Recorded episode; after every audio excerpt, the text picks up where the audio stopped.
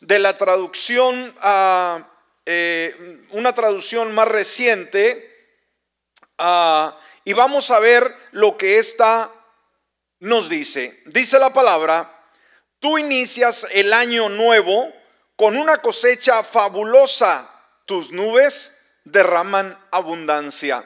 ¿Qué nos dice Dios, hermanos?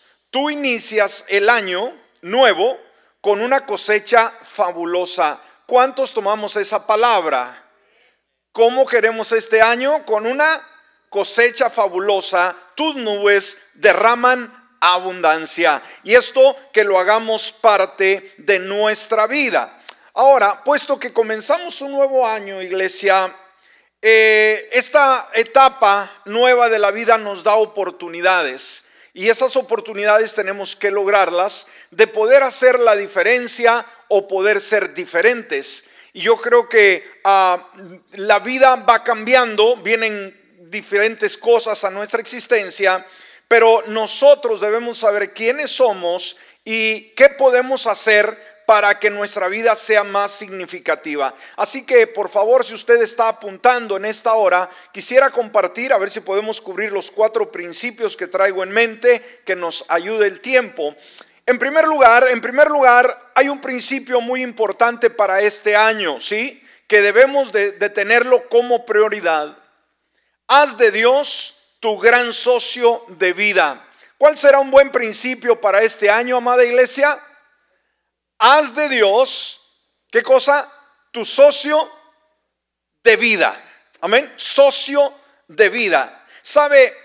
¿Sabe usted que Dios tiene intenciones y las intenciones de Él son intenciones buenas? Dios desea asociarse con usted, asociarse conmigo. Mire lo que dice la palabra en Éxodo capítulo 19, versículos 5 y 6. Lo que Dios previamente o en, en el principio le habla a la nación de Israel que llegaría a ser su socio en dar a conocer a Dios al mundo, ¿sí? Y que a través de Israel obviamente nos haya venido el Señor Jesucristo. Dice la palabra, ahora bien, si en verdad ustedes me escuchan y me obedecen, yo los trataré a ustedes como mi propiedad preferida. Wow. Amén. Entonces dijimos, ¿cómo quiere vernos Dios a usted y a mí el día de hoy? ¿Como qué? Su propiedad preferida. Wow. No como un cero a la izquierda, no, prioridad en, Él. O sea, si de veras cumplen mi pacto, eh, aunque todos los pueblos del mundo me pertenecen, o sea, Él es el dueño de todo, de entre ellos, ah, de entre todos ellos, a ustedes los trataré como mi pueblo. Wow. ¿Cuántos sabemos que Dios sí hace una diferencia? Todos somos creación de Dios, pero usted y yo, hermanos, tenemos un lugar muy especial en el corazón de Dios. ¿Está conmigo? ¿Sí? Entonces, de entre ellos a ustedes los trataré como mi pueblo. ¿Cuántos queremos que en este año Dios nos trate como su pueblo? Dicen seis, ustedes serán un reino de sacerdotes, una nación santa. Eso es lo que les dirás a los israelitas. Ah, así que Dios desde el principio les hace ver que Él quiere ser su Dios, quiere ser su compañero en el trayecto de la vida. Ahora, cuando decimos que hagamos a Dios el gran socio de nuestra vida, debemos de entenderlo desde una mentalidad em-, empresarial. Las personas que ah, tienen la tendencia, por ejemplo, de iniciar un negocio, una empresa, obviamente van a asociarse con otras personas. Si usted quisiera comenzar un negocio y pues tiene el talento, tiene la habilidad, pero ¿qué le falta para crear un negocio? ¿Será suficiente tener talento y habilidad? ¿Qué se requiere? Plata. Amén. Entonces, si usted tiene el talento, usted va a invitar a alguien más al camino, ¿sí?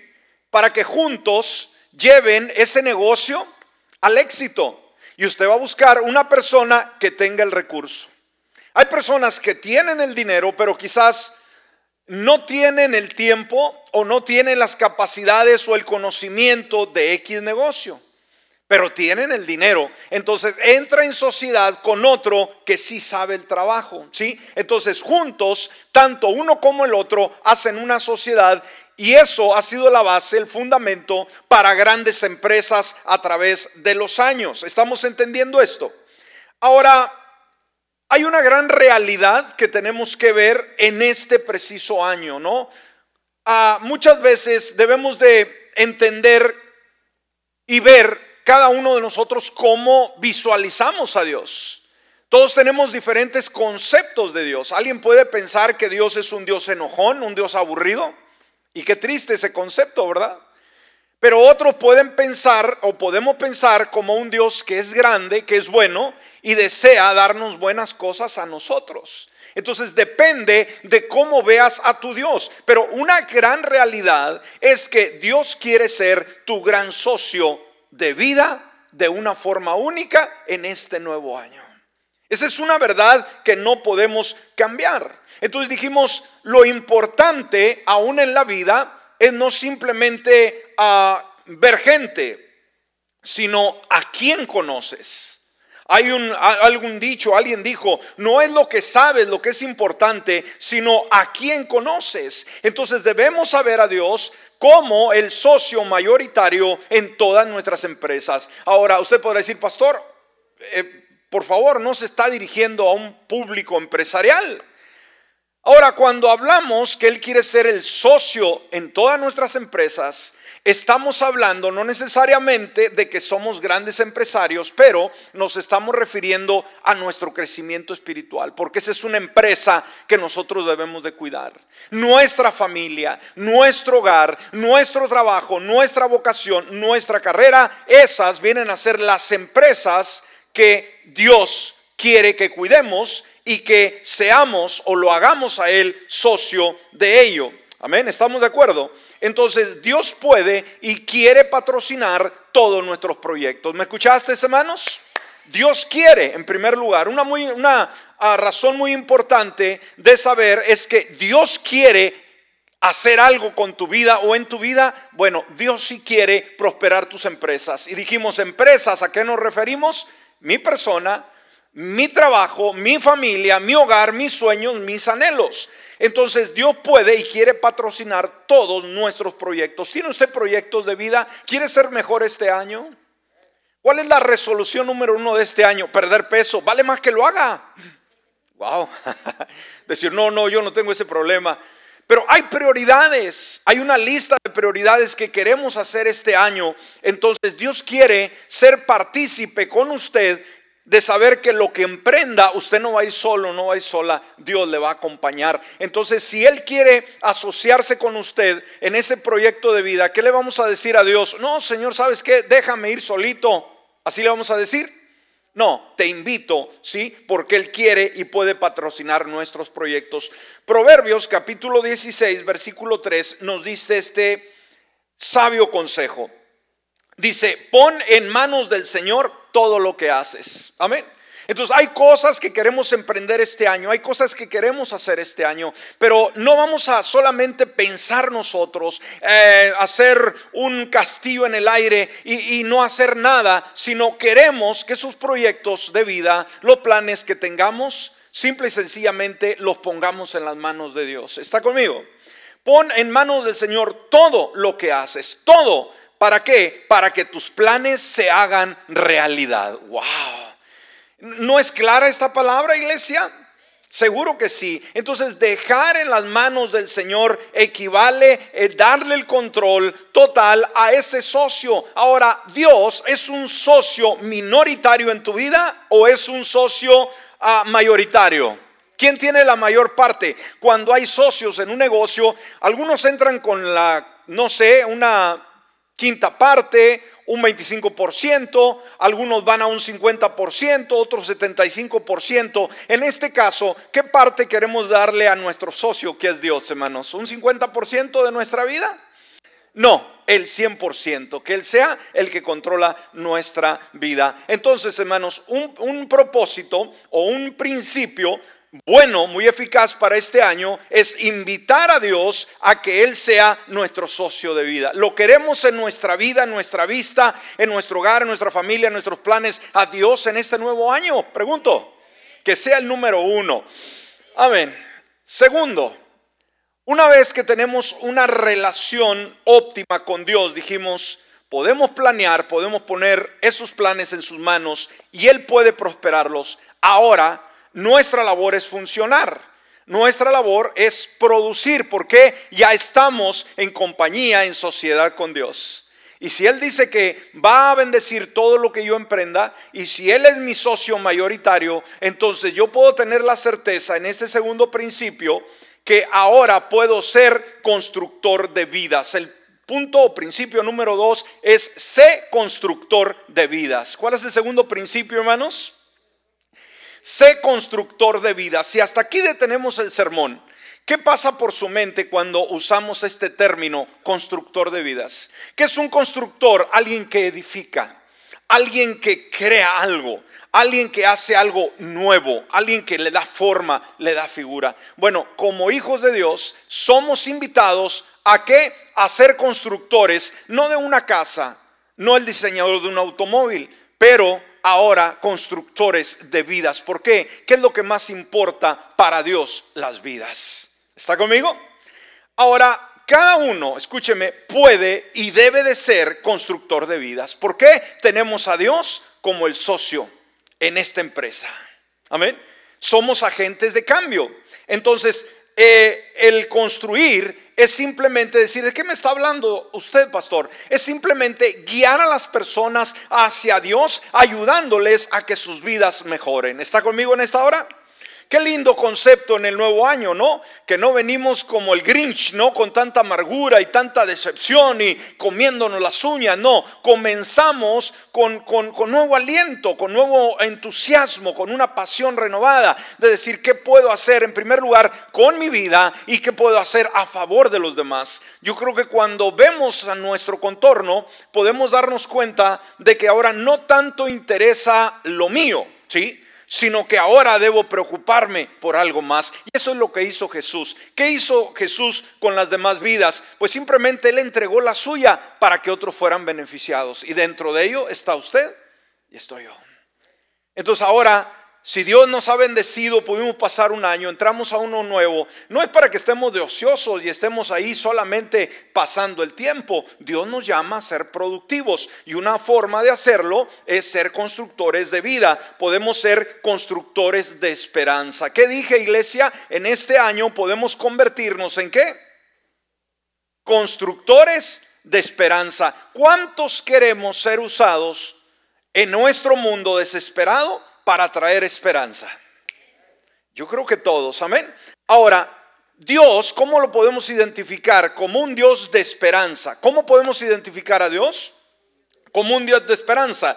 Mira lo que dice Romanos 15, 13. Que el Dios de la esperanza, wow, ¿cómo es Dios? El Dios de la esperanza, o llene de todo gozo y paz en el creer para que abunden en esperanza por el poder del Espíritu Santo. Entonces, si Dios es un Dios de esperanza y nosotros somos sus hijos, obviamente somos sus representantes, debemos también nosotros ser hijos de esperanza. Debemos de ser instrumentos de esperanza. Entonces podemos construir, podemos construir puentes, podemos construir uh, medios. ¿Para qué? Para poder llegar ante situaciones que Dios nos brinda como oportunidades para que otros acepten a Jesús y conozcan este valor maravilloso. Ahora, podemos aprender un ejemplo muy clave del sembrador, ¿sí? Aquel hombre que salió a sembrar hasta que encontró buena tierra. Amén. El hombre salió a sembrar, pero la finalidad no fue que la semilla germinase en espinos o en piedras, sino germinase en buena tierra. Ahora, cuando le pregunto a usted, por ejemplo, en esta mañana, ¿cómo se considera usted el día de hoy? ¿Buena tierra o mala tierra? Uy, tardan tanto en contestar ustedes. Algunos dicen, ¿qué seré? Ah, ¿Seré esto? ¿Seré el otro? O le pregunta a la esposa o el esposo o el que está a un lado. No, usted tiene que contestar, saber claramente si es buena tierra o es mala tierra. Amén. Ahora, si dijimos que somos buena tierra, ¿cómo nos damos cuenta? Bueno, hay una razón. Estamos en el mejor lugar el día de hoy. En estos días festivos hay mucha gente que se olvidó de la iglesia, andaban de parranda con los amigos, con las amigas, ahí ah, haciendo toda clase de diversión, ¿verdad? Ya cuando tienen tiempo, a lo mejor dedicar un tiempo a Dios. Pero usted, usted como hijo de Dios, ha decidido estar en la casa de Dios el primer servicio del año. Entonces quiere decir que usted es buena tierra. Usted es una persona donde puede germinarse esperanza, donde puede ah, germinarse lo bueno de Dios. Ahora, vamos a aprender del sembrador, aquel hombre que salió a sembrar hasta que encontró buena tierra. Y sabe, construir en las vidas, Dios nos llama a través de esta parábola a no sembrar en piedras, hermanos, a no sembrar en espinos. Decir, ¿cómo no? Pero la palabra va a ser regada donde quiera. Sí, va a ser regada, pero ¿dónde vamos a nosotros a atender? ¿Dónde vamos a poner nuestra atención en la buena tierra? ¿Ok?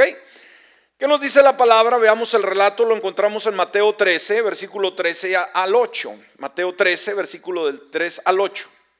Dice la palabra. Entonces les habló muchas cosas en parábolas, diciendo, he aquí un sembrador salió a sembrar. ¿Qué hizo el sembrador? Salió a sembrar. ¿Quién es este? Un constructor de vidas. Amén. ¿Quién es el sembrador? Un constructor de vidas. Mientras él sembraba, parte de la semilla cayó junto al camino y vinieron las aves y la devoraron. Otra parte cayó en pedregales donde no había mucha tierra y brotó rápidamente porque la tierra no era profunda. Pero cuando salió el sol se quemó y porque no tenía raíz se secó. Y otra parte cayó entre los espinos, los espinos crecieron y la ahogaron. Entonces el sembrador sembró semilla en todo lugar. Pero una vez más, ¿dónde centró su atención? Y, esto que aprendamos, hermanos, como un principio de vida. Somos llamados a invertir en gente que quiera conocer a Jesús. No gaste su tiempo con gente necia, gente fraudulente, fraudulenta, gente mezquina, gente disfuncional que no quiere cambios en su vida. ¿Está conmigo? Que le habla a usted el Señor, bueno, ven a verme, y de repente, no, ya no te quiero ver en la casa, y luego a los cinco meses, ven otra vez, y lo, no, no, ya no te quiero en la casa, oiga, por favor, amén, busque sembrar en buena tierra, amén. Dice el versículo 8, otra parte cayó en buena tierra. Ahora, a diferencia de las demás, esta semilla que dice, dio fruto. La otra no dio fruto. a uno, a, una a ciento, otra a 60 y otro a 30 por uno. Aquí nos habla tres aspectos del crecimiento. No tiene que ser al 100. La persona hay veces que desde el primer momento que escucha la palabra tiene una transformación extraordinaria. Hay otras que va en etapas, va en proceso, pero no afloja. Lucha, batalla, se esfuerza, pero no, no abandona el camino hay que invertir en ello. Ahora, ¿qué aprendemos del sembrador, hermanos? Y esto debemos de saberlo. Dijimos, si queremos ser constructores de vida, aprendiendo el ejemplo del sembrador. En primer lugar, el sembrador era sabio. ¿Qué era el sembrador? Era sabio. Ahora, si él era sabio, ¿cuál debe ser nuestra actitud? Nosotros. ¿Debemos de ser ignorantes o debemos de ser sabios? Debemos de ser sabios. Ah, ¿por qué deducimos que este hombre era sabio? Una vez más, porque esparció semilla por todos lados. ¿Escucha? Pero ¿sabe qué? ¿Dónde centró su atención? En buena tierra. Amén. Él esperó y dijo, siembro aquí, no hombre, aquí no quisieron, aquí tampoco. Ah, pero aquí, en buena tierra, aquí es donde germina. Entonces fue sabio hizo buenas decisiones. Imagínate que él hubiera permanecido más tiempo eh, donde había pedregales o donde había espinos. ¿Qué hubiera ocurrido hasta el día de hoy si él estuviera esperando fruto de las piedras y los espinos? ¿Estuviera solamente hasta el día de hoy viendo frutos? No, para nada. Pero fue sabio, dijo, aquí no hay, aquí no hay, aquí no hay, aquí voy a centrar mi atención. Esto es importante. Entonces supo distinguir la buena tierra de la mala. ¿Me escuchó, hermanos? ¿Qué supo hacer? porque fue sabio? Distinguir la tierra buena de la mala. La buena tierra, ¿sabe qué? Son las oportunidades, las personas, las situaciones en las cuales vale la pena invertir. Como dije, no pierda mucho tiempo con gente indiferente, gente cabezona y discúlpeme, discúlpeme. Amén. Que no quiere nada, déjeselos a Dios, que Dios trabaje con ellos. ¿Está conmigo? En segundo lugar, era sabio, hay que ser sabios en quienes invertimos nuestros valores, en quienes ah, eh, invertimos nuestro tiempo. Segundo, otra cualidad que podemos ver en el sembrador era que era trabajador. Amén. Una otra cualidad muy importante. Ahora, debemos de entender, hermanos, que Dios usará las vidas de los trabajadores, ¿sí? Aquel que se esfuerza. Y no estamos hablando de un trabajo secular. Tenemos que enfocarnos en las cosas de Dios. ¿Está conmigo? Invertir tiempo, talentos, habilidades. Hay que invertir dinero, invitar a, a cenar a alguien para que nos escuche, a lo mejor pagarle la renta, ayudarle de alguna manera. Hay que correr el riesgo. Amén pero hay que trabajar. No podemos nosotros esperar construir vidas cuando no invertimos en ellos. ¿Está conmigo? Entonces, era trabajador. ¿Qué es lo que hizo? Él salió y ejecutó las ideas que vinieron a su mente, o sea, las pusieron en práctica. Eso es sembrar. Proverbios capítulo 22, versículo 29. Dice, ¿has visto a alguien realmente hábil en su trabajo? O sea, ¿has visto a alguna persona que le eche ganas? Una traducción mía. alguien que le eche ganas, mire lo que dice la continuación del versículo, servirá a los reyes en lugar de trabajar para la gente común. O sea, va a tener un lugar de prioridad en el corazón de Dios que en los demás. Wow, esto es importante. Y en tercer lugar, otra cualidad que podemos aprender del sembrador era que este era un hombre ambicioso. Ahora, no malinterprete el término ambicioso, muchas veces tenemos el concepto de que es una persona egoísta, pero hay una buena ambición. Si nosotros no tenemos esa ambición, esos sueños, no vamos a hacer nada en la vida. Ambicionar es un buen concepto cuando no somos personas que simplemente vivimos, ¿verdad? Satisfechas con todo, es decir, conformistas. Dios no quiere que seamos conformistas. La ambición, por ejemplo, del joven jugando fútbol, esa ambición lo va a llevar un día quizás a jugar con un gran equipo, del beisbolista, del boxeador, eh, la jovencita, el jovencito, la ambición un día de querer tener una profesión le va a llevar a ese lugar. Es una ambición buena. La pregunta es, ¿usted es una persona ambiciosa en el buen sentido de la palabra o es una persona conformista? A lo mejor usted se tiende en esta hora así en, la, en las sillas con los dos brazos, míreme nomás. Entonces, usted debe de ser ambicioso, ambiciosa en lo bueno para Dios. ¿Está conmigo? Entonces, esto es, esto es importante. Entonces, si el sembrador no hubiera sido ambicioso en el buen sentido de la palabra, hubiera perdido las oportunidades. Cuando sembró en, las piedras y, no hubo fruto, y luego sembró en los espinos y tampoco lo hubo, simplemente se hubiera decepcionado o, nunca hubiera logrado nada. Pero tuvo la oportunidad, sí, de actuar y obviamente esa ambición eh, logró el objetivo, llevar a, encontrar la buena tierra. Así que busque buena tierra donde sembrar la semilla de la palabra en este año. ¿Cuántos vamos a ser más ambiciosos en el buen sentido de la palabra para poder tocar otra vida, edificar otro corazón para el reino de Dios? ¿Está conmigo? Amén. Bueno, ahora, esto también nos lleva al siguiente principio hacia algunas responsabilidades que tenemos como iglesia, ¿sí? Porque nos gusta quizás muchas veces un mensaje motivacional que nos diga que nos va a ir bien, que el éxito nos va a sonreír y que yo no voy a hacer absolutamente nada, todo va a ser color de rosa a mi alrededor sin ningún compromiso. Pero no debemos de olvidar que tanto hacer socio a Dios en nuestra vida no se, no, no se despega de, obviamente, tener esa comunión con Dios, pero también tener comunión con la iglesia, ¿sí? No podemos nosotros ser constructores de vida. ¿Dónde vamos a llevar esas vidas? Somos constructores de vida para que nuestra iglesia crezca. ¿Está conmigo? Tenemos una casa a la cual servimos, en la cual nos alimentamos, en la cual nosotros generamos un ambiente y obviamente invertimos para que nuestra casa crezca. Ni un amén. Invertimos para que nuestra casa crezca. ¿Ve todas esas sillas que quizás el día de hoy están vacías? Esas sillas no se compraron para que estén vacías. Se compraron para que estén llenas. Amén. Ahora, a lo mejor este año conseguimos al mejor evangelista del mundo para que venga a llenarlas. ¿Le parece? Mejor damos una buena ofrenda para pagar los viajes, los viáticos de un evangelista para que nos llene la iglesia. No, no, no funciona de esa manera. Quizás muchas iglesias tienen un concepto de que los evangelistas los van a llenar, pero sabe que esta es nuestra casa. ¿Y quién debe llenar nuestra casa? Nosotros, nosotros. Amén. Ahora, ya hablamos construir vidas, pero dentro también de construir debemos de entender algo importante. Esto nos habla sobre la pertenencia o la mejor eh, decir, eh, sí, la pertenencia, pertenecer a la casa. Y el principio número tres que debemos enfocarnos con mucha atención, hermanos, con mucho cuidado en este nuevo año, no abandones a los que te han cuidado. ¿Me escuchó? Es otro principio para este nuevo año. No abandones a los que te han cuidado. Dijimos, todo gira en torno a, la iglesia.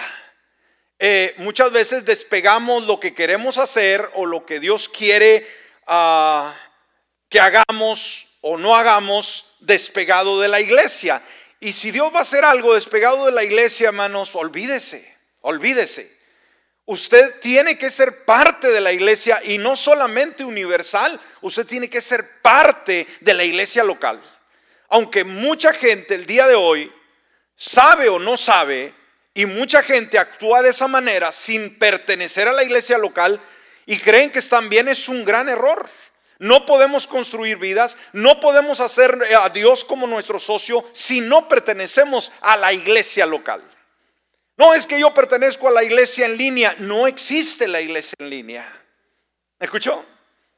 Si hay seguidores, pero para que la iglesia sea iglesia, tenemos que tocarnos, tenemos que estar cerca, tenemos que conocernos, tenemos que ver nuestros errores, tenemos que ver nuestras diferencias. No podemos conectarnos a, del otro lado del mundo como iglesia. Amén. Aunque en la pandemia surgió esta idea de la iglesia en casa y la iglesia en línea, no existe tal cosa. Amén. Dios respeta, dice que donde dos o tres estén congregados en su nombre, ahí está Él. Amén. Y congregarse un lado del mundo y otro y otro en línea, eso no hace, hermanos, estar juntos. Amén. ¿Me entiende? Entonces, no abandones a los que te han cuidado. Esto es importante, dijimos, dentro de todo lo que Dios haga y, vaya a hacer en nuestra vida, debemos amar, querer, respetar, honrar a las personas que nos han cuidado, eh, eh, la, la gente que invirtió en nosotros. Cristo en una ocasión, por ejemplo, él sintió el abandono del Padre en Marcos capítulo 15, versículo 34, en su segunda parte. Él dijo, Dios mío, Dios mío, ¿por qué me has abandonado? Ahora, eso fue una expresión de dolor y obviamente hay mucho que analizar en su contexto, pero la realidad de todo esto, ¿será que Dios abandonó a Jesús en todo el sentido pleno de la palabra? No, jamás, jamás lo abandonó. Obviamente hubo algo que tuvo que cumplirse. Entonces, ah, Dios no abandona a sus hijos. ¿Me escuchó iglesia? Dios no abandona a sus hijos, pero nosotros como humanos sí tenemos la tendencia a abandonar a aquellos que nos han cuidado. Y puede ser no solamente el ministerio pastoral, puede ser a hijos rebeldes que han abandonado a los padres que lo han creado, ¿sí? O aquel o aquella que le ha adoptado, o a gente que influenció su vida. Pero lo más práctico de todo ello es llegar a este asunto del ministerio pastoral. Muchas veces las personas tienen un comportamiento egoísta que le da simplemente las espaldas a las personas que cuidaron de ellos en algún momento y les ayudaron. Y esto es algo muy frecuente en nuestro pueblo hispano. Somos muy individualistas eh, y no tenemos consideración para nadie. Queremos ser yo y queremos ser yo, y nos olvidamos que alguien invirtió un tiempo especial en nuestra vida y que no debemos de abandonarlos en ningún momento. Amén. Pero, una vez más, hay gente que sí toma ese, ah, esa salida. Y eso debemos nosotros saberlo y, entenderlo usted como iglesia, porque a través de 23 años que hemos estado, pues hemos visto mucha gente que aquí fue formada, que aquí fue sanada sus heridas, que aquí fueron empoderados y que simplemente abandonaron, ¿verdad? Simplemente porque sí. Ahora, usted no tiene que pertenecer a una iglesia toda su vida si por alguna razón no tiene que hacerlo. Pero cuando los medios se prestan y cuando todo está como oportunidades, usted no debe cambiar su iglesia por la novedad del día o porque Dios le llama a hacer algo diferente. ¿Estamos en esta hora? Entonces veamos, ah, muchas veces ocurre esto. Ah, con personas que muchas veces se les mostró amor, se les mostró cariño ah, y diferente eh, eh, reacción tuvieron y simplemente parten. Ahora, el apóstol San Pablo, el gran hombre de Dios, en algún momento de su vida, de su ministerio, tenía razones para sentirse triste cuando a él mismo lo abandonaron. Ahora, entendemos, no vamos a estar como pastores o ministerios frustrados porque la gente se va de la iglesia. A Jesús lo dejaron, a Pablo lo dejaron y a cada uno nos van a dejar. El asunto, hermanos, no es que se va a pasar, el asunto es que las personas que lo hicieron eh, fueron personas que no usaron su, creatividad, que fueron ah, desagradecidas, que fueron personas ingratas al abandonar una a Jesús, abandonar a Pablo y abandonar a cualquier ministerio cuando se necesitaba. Ah, ahora, una gran mayoría, fíjese, que seguía al apóstol San Pablo, lo abandonaron cuando él se encontró en prisión. Dijeron, no, pues este ya está en cárcel, ahí que se muera, no lo vamos ni a visitar. Pero él había, sabe, el apóstol San Pablo había invertido y había cuidado la vida de cada uno de ellos. Qué tremendo, ¿no? Por ejemplo, vamos a segunda de Timoteo, capítulo 4, versículo 9 y 10. Fíjese lo que dice el apóstol San Pablo, ya estando en esa situación precaria, procura venir pronto a verme. Fíjese, aquí vemos el clamor de un hombre triste, de un hombre solo, de un hombre que, que siente la soledad. Yo creo que la soledad nos mata, todos queremos tener un amigo, todos queremos tener alguien que nos consuele, alguien con quien comunicarnos, alguien que nos dé un abrazo cuando más lo necesitamos. Entonces, Él dice, procura venir cuando, cuando se te antoje, pronto. Esa es una urgencia, ¿no? Es como cuando usted tiene hambre y ordena la comida, ¿verdad? Usted tiene hambre. ¿Y qué les dice? Por favor, mándenme esto eh, ¿Para cuándo lo quiere? Mm, dos, tres días. ¿Así le dice? No, ya. Ya manda, ahorita manda ya el, enviado que se venga porque ya la cosa está seria. Entonces procura venir pronto, o sea, presto a verme, porque Demas, fíjese, seguidor de él, dice, me ha desamparado habiendo amado al mundo presente y se fue a Tesalónica. Crescente se fue a Galacia y Tito a Dalmacia. Y el versículo 16 dice, en mi primera defensa nadie estuvo de mi parte. O sea, todos los que había alimentado, a todos los que había nutrido, a todos los que, que, había hecho personas de ellos en algún momento de su vida. ¿Qué dijo cuando necesitó el apoyo? ¿Qué dijo el apóstol San Pablo? En mi primera defensa nadie estuvo de mi parte. O sea, a nadie le valió nada decir, este no sirve sucesivamente. Más bien todos me desampararon, no se les tome esto en cuenta. Recuerde esto en este año.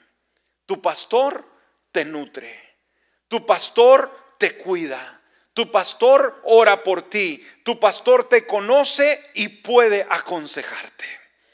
Qué triste que hay personas de iglesias, hermanos, que tienen que ir a, pedirle consejo a otros pastores. No, no, no, yo voy a pedir un consejo con otro pastor. ¿Por qué con otro pastor? ¿Por qué no vas con el tuyo? Es sencillo. ¿Por qué no van con su pastor? Porque él sí los conoce. Amén. Y como le dije aquel día, hay gente que quiere escuchar lo que a él o a ella le agrada escuchar. Y cuando esas respuestas quieres, busca al pastor ah, más dulce de la ciudad e invítalo al restaurante más caro a comer y te va a decir las cosas más bonitas que quieras escuchar. Amén. Pero ve con tu pastor que te conoce y sabe de qué pata cojeas y te va a decir quién eres. Amén. No andes con rodeos. Es que yo soy buena persona. Yo, yo, yo, yo siempre amo a Dios. Usted me ve todos los días en la iglesia y no lo vemos nunca en la iglesia. No, momento. En una ocasión, hace años, ¿verdad? Un joven llegó a, la, mi casa bien enojado, molesto. Y se me andan criticando y me andan levantando falso y me dicen que yo soy esto y que soy lo otro. Y, yo estoy bien enojado. Yo no me le quedaba viendo, ¿no? En la mesa, ¿no? Y él, es que yo estoy bien indignado. No se vale, no se vale que digan esto de mí. Le digo, ¿y qué? ¿Es cierto? No, pero es que no se vale. Y se movió de otra iglesia a otra iglesia. Y hasta el día de hoy, ahorita no sé en cuál está, porque ya recorrió tres o cuatro de la ciudad. Y ahorita, de veras, no sé dónde está. Pero ha de andar en otra. Hasta el día de hoy, hermanos.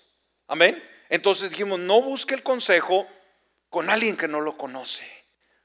Vaya con el que lo conoce. Amén. ¿Estamos? Muy bien, bueno, el tiempo ya no nos dio, hermanos. Simplemente vamos al principio número 4. Así que dijimos en el 3, no abandones a los que te han cuidado en este año. Y tenlo muy presente, porque sabe que cada año hay cambios, hermanos, cada año viene gente nueva y cada año también se retira alguien de la iglesia que tenía años. ¿Te has dado cuenta? Que juraron que estarían contigo, que eh, ahora hicieron un montón de promesas pero que simplemente se fueron y no, ni avisaron, ni dijeron, ni gracias, ni me voy por esto, por otro, simplemente dejaron de venir y se convirtieron hasta en enemigos de la iglesia. Nos quitan del Facebook, ah, hablan mal de la congregación, qué sé yo.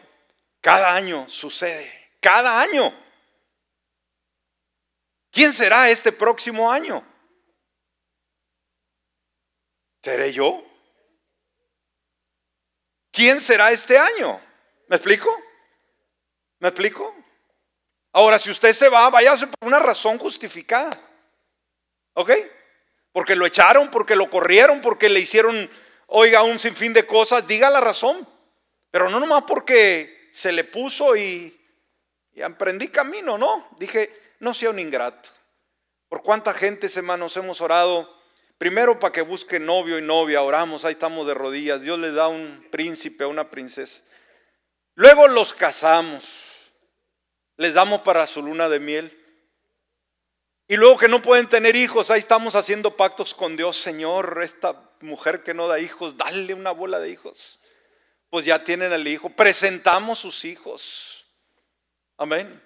Crecen, pero es que no tengo papeles, pastor. Aquí traigo mis, mis documentos, los voy a mandar a migración. Ore por mí. ¿Cuántas personas no hemos orado aquí con el paquete de migración? Amén. Y oren por mí porque voy a Juárez, ¿verdad? Y voy a estar allá y le damos una ofrenda y estamos de rodillas, Señor. Y viene bien contento, bien, ya soy residente, gloria, gracias a Dios. Tremendo, hermanos. Hacemos tanto por la gente y al final de cuentas, ¿y dónde está el arreglado? ¿Dónde está aquel? ¿Dónde está aquella? Se largaron de la iglesia sin decir a Dios. Oiga, este mensaje para inicio de año no está bien, pastor. Hábleme más soft, ¿no? Pero tenemos que hablar realidades, hermano. Son las realidades que vivimos. Eso es ser ingrato. Eso es ser eh, persona malagradecida que después de orar y orar y orar, pues simplemente ni siquiera, ni si, se va a ir, está bien, váyase. Yo no lo puedo detener. Pero diga, ah, venga a mí y dígame, pastor, muchas gracias por los años que invirtió en mí. Ese tiempo yo lo valoro, lo estimo, voy a seguir queriéndolo, orando por usted, pero en otra iglesia, muchas gracias. Hasta ahorita, hasta ahorita en 23 años, wow, no ha habido gente que me haya dicho eso. Qué tremendo, ¿no? No se vale, ¿no cree usted? No se vale. ¿Por qué? Porque se ha invertido mucho tiempo. Se ha agradecido. Y aun cuando ya no pertenezca a esta iglesia, venga a visitarnos. ¿O no queremos los que salieron de aquí que vengan a visitarnos, hermano? Sí, amén. No nos saque de Facebook. Queremos que sepan cómo Dios nos bendice. Las cosas buenas que Dios sigue haciendo en esta iglesia, que no porque usted se fue se acabó todo. Amén. Apenas lo bueno comenzó. Wow, amén. Y donde nos vea, salúdenos. No somos malos. No le debemos nada. Salúdenos, hable bien de nosotros, no levante falsos. Ya los músicos, ya pastor, cállese por favor, ya nos vamos. Bueno, les debo el cuarto principio, hermanos. Con esto vamos a cerrar. Esperamos que haya aprendido algo. Ah, entonces veamos, póngase de pie en esta hora. El primer principio para este nuevo año, haz de Dios tu gran socio de vida. ¿Lo vamos a invitar al Señor en, nuestro, en nuestra jornada de vida? Seguro que sí. En segundo lugar, sé constructor de vidas. No sea una persona disfuncional, no sea una persona que necesita reparación, repare a otros ya tiene muchos años. Amén. Ya usted debe estar en otro nivel en el cual está bendiciendo vida. No, pastor, ayúdeme, que estoy amolado. Y que... No, no, no, usted tiene que estar en otro nivel. Amén. Y en tercer lugar, dijimos, no abandone a los que te han cuidado. Cerremos nuestros ojos en esta hora. Padre amado, queremos darte las infinitas gracias por este nuevo año que comenzamos. Un año, Señor, que nos permites comenzar. Un año donde hay oportunidades, un año donde habrá grandes diferencias, buenas, cambios buenos que vienen a nuestra vida. Pero debemos de entender, Señor, que cada uno de nosotros jugamos un papel muy importante en todo ello. Permite, Señor, que en este nuevo año te invitemos a que sigas siendo el socio mayoritario en nuestra vida. No queremos caminar solos. No queremos ir en decepción. Te queremos a ti en nuestra vida. Y que a causa de este de esta relación contigo, Señor, podamos construir vidas que están destrozadas, vidas que necesitan el conocimiento, que necesitan la paz, que necesitan el cuidado tuyo, Señor. Ayúdanos a sembrar en buena tierra, Dios. Tiene que haber buenos corazones como cada uno, Padre, de los que están en esta mañana, que quizás otros no vinieron, pero los que están aquí muestran el interés de caminar contigo. Que este año podamos construir, Señor, Seamos instrumentos, seamos puentes para bendecir otras vidas. Y que también sepamos, Dios, que somos parte de una gran congregación, de una gran familia, de una casa, casa roca de los siglos, en la cual tú nos has plantado, Señor, y que podamos tener el cuidado de no abandonar a aquellos que han cuidado de nuestras vidas a ser agradecidos, a mantenernos, Señor, en la casa para poder verla crecer y multiplicarse en este año. En el nombre maravilloso de Jesús. En el nombre maravilloso de Jesús. Te adoramos y te bendecimos, Dios. En el nombre de Jesús. Aleluya, aleluya. En esta hora le invito, iglesia, ¿por qué no dejamos el lugar un momento y vamos a venir al altar? Y vamos a platicar con Dios. Deje su lugar, véngase al altar, véngase al altar. Un lugar reservado tiene el Señor para usted, un lugar maravilloso donde Dios quiere hablarle, donde Dios quiere ministrarle, donde Dios quiere poner ese deseo renovado en su corazón. Acérquese, acérquese al altar en esta mañana. Dios amado, aquí estamos, aquí estamos, Dios del cielo en esta víspera, Señor, del nuevo año, viendo, Señor, cómo las primeras horas de este año se desenvuelven con un viento recio, con una frescura, Señor, y con una eh, un candor aquí en tu casa. Hoy es el día domingo, Señor, quizás Quizás algunos, Señor, no le pusieron cuidado estar el primer día. Algunos se preocuparon en, cerrar bien el año y, y comenzarlo, pero el primer servicio a lo mejor no pusieron atención, a lo mejor andan distraídos, a lo mejor andan haciendo otras cosas. Pero aquí hay un pueblo, Señor, que te ama. Aquí hay un pueblo con un corazón sincero, aquí hay un pueblo emocionado, un pueblo sediento, Señor, de verte a ti en todo este nuevo año que comenzamos. Un deseo, Señor, de, que tú, Padre, hagas algo sobrenatural. Que tú llegues a ser como nos has hablado en esta mañana, el gran socio de nuestra vida.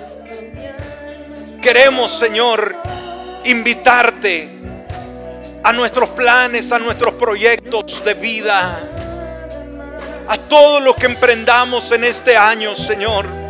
Queremos invitarte como nuestro socio mayoritario.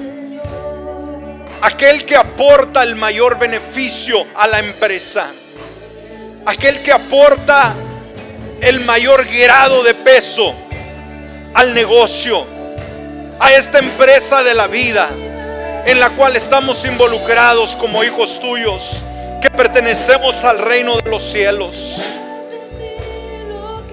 La empresa de nuestro hogar, Señor, nuestro matrimonio nuestros hijos, nuestras hijas, nuestros nietos, nuestras nietas, los padres sucesivamente. Y también, Señor, a lo que hacemos en nuestra labor de vida, en la vocación, en el oficio, en la carrera, en lo que hagamos. Que este año, Señor, no quedes fuera de nuestros planes. Que este año, Señor, no seas olvidado, sino al contrario, seas aquel que camina junto a nosotros. Indudablemente, Señor, mientras transcurren los meses, mientras transcurren los, los años, transcurren los años, vamos a enfrentar obstáculos, vamos a enfrentar, Señor, retos, vamos a enfrentar gigantes. Pero porque tú eres nuestro socio mayoritario, podemos tener la certeza, podemos tener la seguridad de que tú irás abriéndonos camino, de que tú estarás ahí aconsejándonos, aportándonos, trayendo el aliento, trayendo la dirección a nuestro diario vivir.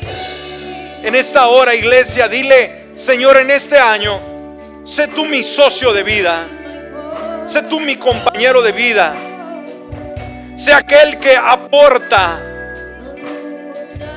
a mi vida que necesito el conocimiento, que necesito sabiduría, que necesito virtudes, que necesito palabra para poder compartir con otros, que necesito esa chispa dinámica de la vida para poder bendecir a las personas con las que convivo y aquellas que tú confiarás a nuestro cuidado. En el nombre de Jesús, que este año 2022 sea un año donde tu socio, que es Dios, que es el Señor Jesucristo, te abra camino, te promueva, abra las ventanas de los cielos, haga un mover sobrenatural y puedas ver a Dios en todo lo que haces.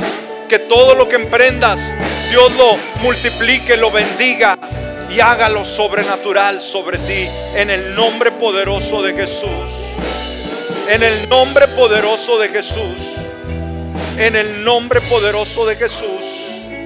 Padre, y a medida te permitimos a que tú vengas a ser ese socio de vida nos vamos a dar cuenta que estar expuestos, Señor, a tu presencia, estar expuestos a tu palabra, estar expuestos a tu reino, estar expuestos, Señor, a tu carácter, a tu revelación divina, va a empaparnos de pasión, va a empaparnos de amor, va a empaparnos de compasión por un mundo desesperado, por un mundo que necesita ser cambiado y por el cual tú moriste en la cruz del Calvario. Por eso en este año, Señor, en este año, queremos, Señor, y debemos ser constructores de vidas Que no pensemos solamente en construir la nuestra. Que todo egoísmo, Señor, sea erradicado de nuestra vida. Que todo egoísmo, Señor, en el cual se centra en uno mismo, en nuestra comodidad, en nuestros deseos, en que nosotros salgamos beneficiados, que eso vaya muriendo en nosotros, Señor, y demos lugar a aquel, aquella que necesita mi tiempo, aquel, aquella que necesita mi dirección, que necesita mi ah, esperanza, que necesita esa habilidad para poder aconsejarle, para poder dirigirle, para poder guiarle en el mejor sentido de la palabra. Y en esa mañana, iglesia, dile al Señor, Señor, hazme constructor de vidas. Ayúdame a construir. Yo no quiero destruir. Yo no quiero, Señor, destruir. Yo quiero construir. Hazme instrumento de tu mano. Ayúdame a ser un buen sembrador, como aquel que salió a sembrar, pero fue un sembrador sabio. Fue un, un sembrador trabajador.